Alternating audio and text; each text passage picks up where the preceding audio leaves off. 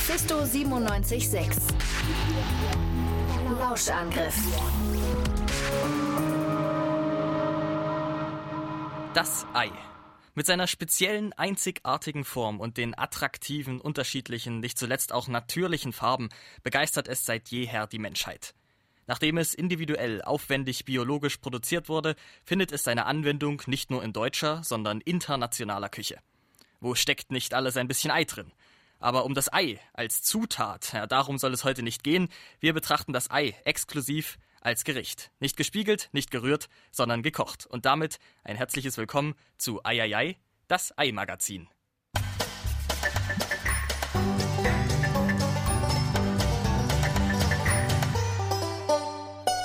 Eieiei, das Ei-Magazin. Frühstücksei, Sonntagsei, Snack zwischendurch, hart gekocht auf Wanderungen, in Szene gesetzt durch künstlerische Eierbecher. Es begleitet uns durchs Leben, gehört zu unserer Kultur das gekochte Ei. Möglichst unverformt bleibt in dieser Zubereitungsart die geniale Rotationsform bestehen und die natürliche Schönheit kommt vollends zur Geltung. Ja, ach, wer könnte nicht auch von dieser Spezialität schwärmen? Ich erzähle Ihnen offensichtlich nichts Neues. Wir beschäftigen uns heute aber mit einem, ja, doch eher kontroversen Thema, der Kochzeit. Auf meiner Recherche nach der wirklich wahren Verweildauer im sprudelnd heißen Wasserbad habe ich Sie da draußen mal gefragt, wie Sie es denn gerne haben. Guten Tag, wie lang gekocht mögen Sie Ihr Ei am liebsten? Also, ich tue mein Ei in kaltes Wasser, lasse bei etwa mittlerer Hitze es so sieben, acht Minuten lang kochen. Gar nicht. Ich mache das immer so Pi mal Daumen nach Gefühl. Ich ernähre mich vegan, ich esse kein Ei. Meine Eier koche ich immer so um die 8, 9 Minuten, aber das geht auch manchmal ein bisschen schief. Ich weiß nicht so recht. 4 Minuten 30, wachsweich. Lügenpresse! Die Eier, die werden von versklavten Reptiloiden gelegt, um die Menschheit zu verseuchen. Wenn ihr die Eier kocht, dann verstärkt es die Wirkung nur. Äh, ich finde am besten 6 Minuten, sodass das Eigelb noch flüssig ist, aber das Eiweiß ist schon fest. Also ich habe tatsächlich auf meinem Handy-Timer immer fest eingestellt, fünfeinhalb Minuten, immer für mein Ei. Und den ändere ich nie. Es sind immer fünfeinhalb Minuten. Dankeschön. Bei Ihnen?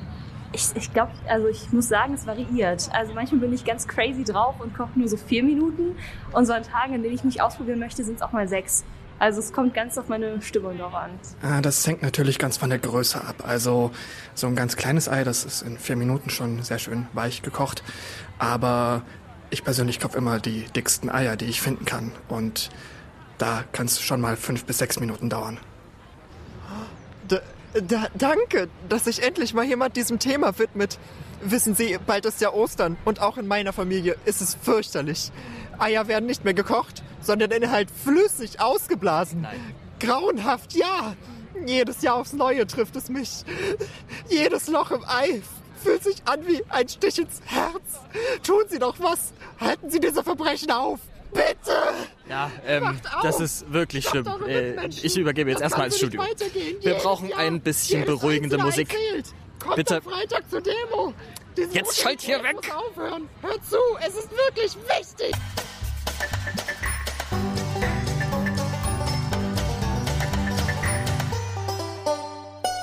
Eieiei, das Ei-Magazin.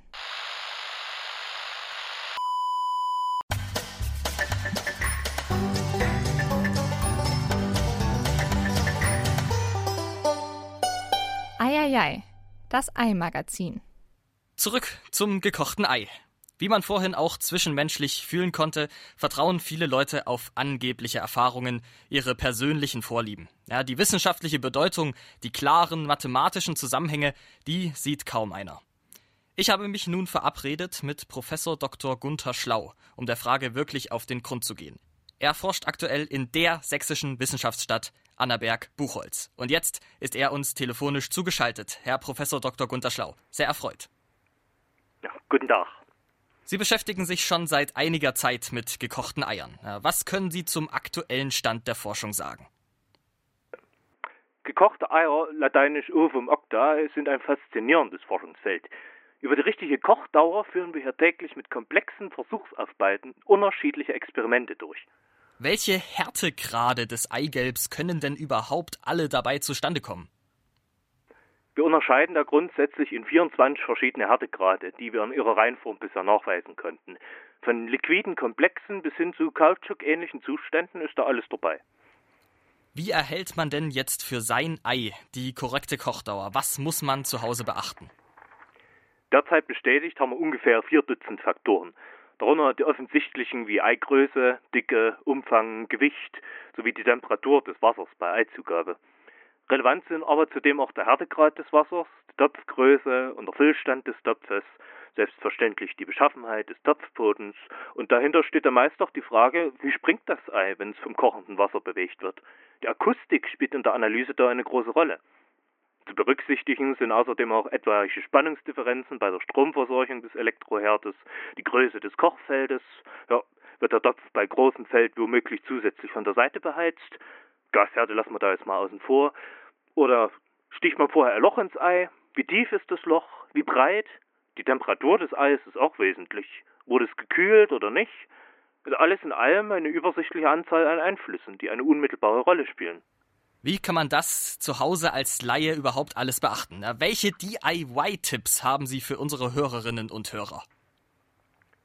Na, wir setzen uns seit langem dafür ein, regionale Strom- und Wasserversorger in die Pflicht zu nehmen, um auf ihren Webseiten über die örtlichen Daten zu informieren. Bisher machen das allerdings nur die wenigsten. Bei einigen städtischen Vermietern kann man nachfragen, die haben teilweise Informationen vorliegen. Und trotzdem sind viele Faktoren persönliche Vorgänge. Ein allgemeines Achten und Bewusstwerden von Einflüssen kann da schon viel helfen. Ja, man kann da auch privat bei vielen Dingen ansetzen, meinen Sie? Das sind dann etwa Überlegungen wie, hebe ich das Ei mit dem wärmeleitenden Metalllöffel aus dem heißen Wasser oder nutze ich dafür eben den aus Holz? Ja, absolut. Informieren Sie sich und fangen Sie nicht an, einfach vorlässig unüberlegt zu kochen. Das ist ganz wichtig. Hören Sie auf die Wissenschaft. Es gibt viel zu erfahren. Tauschen Sie sich aus, lernen Sie gemeinsam. Herr Professor Dr. Gunther Schlau, vielen Dank für die Einblicke in Ihre Arbeit und die wissenswerten Informationen und viel Erfolg weiterhin in diesem spannenden und durchaus wichtigen Wissenschaftsfeld. Dankeschön. Wiederhören. Und das war's dann auch für heute. Ich hoffe, wir konnten Sie an den Geräten für das Thema interessieren und nicht zuletzt auch sensibilisieren. Wir hören uns dann nächste Woche wieder zu Eieiei, das Ei-Magazin. Bis dahin, halten Sie die Eier steif. Und damit geht's von mir zurück ins Studio. Machen Sie's gut und wie immer, bei mit Ei.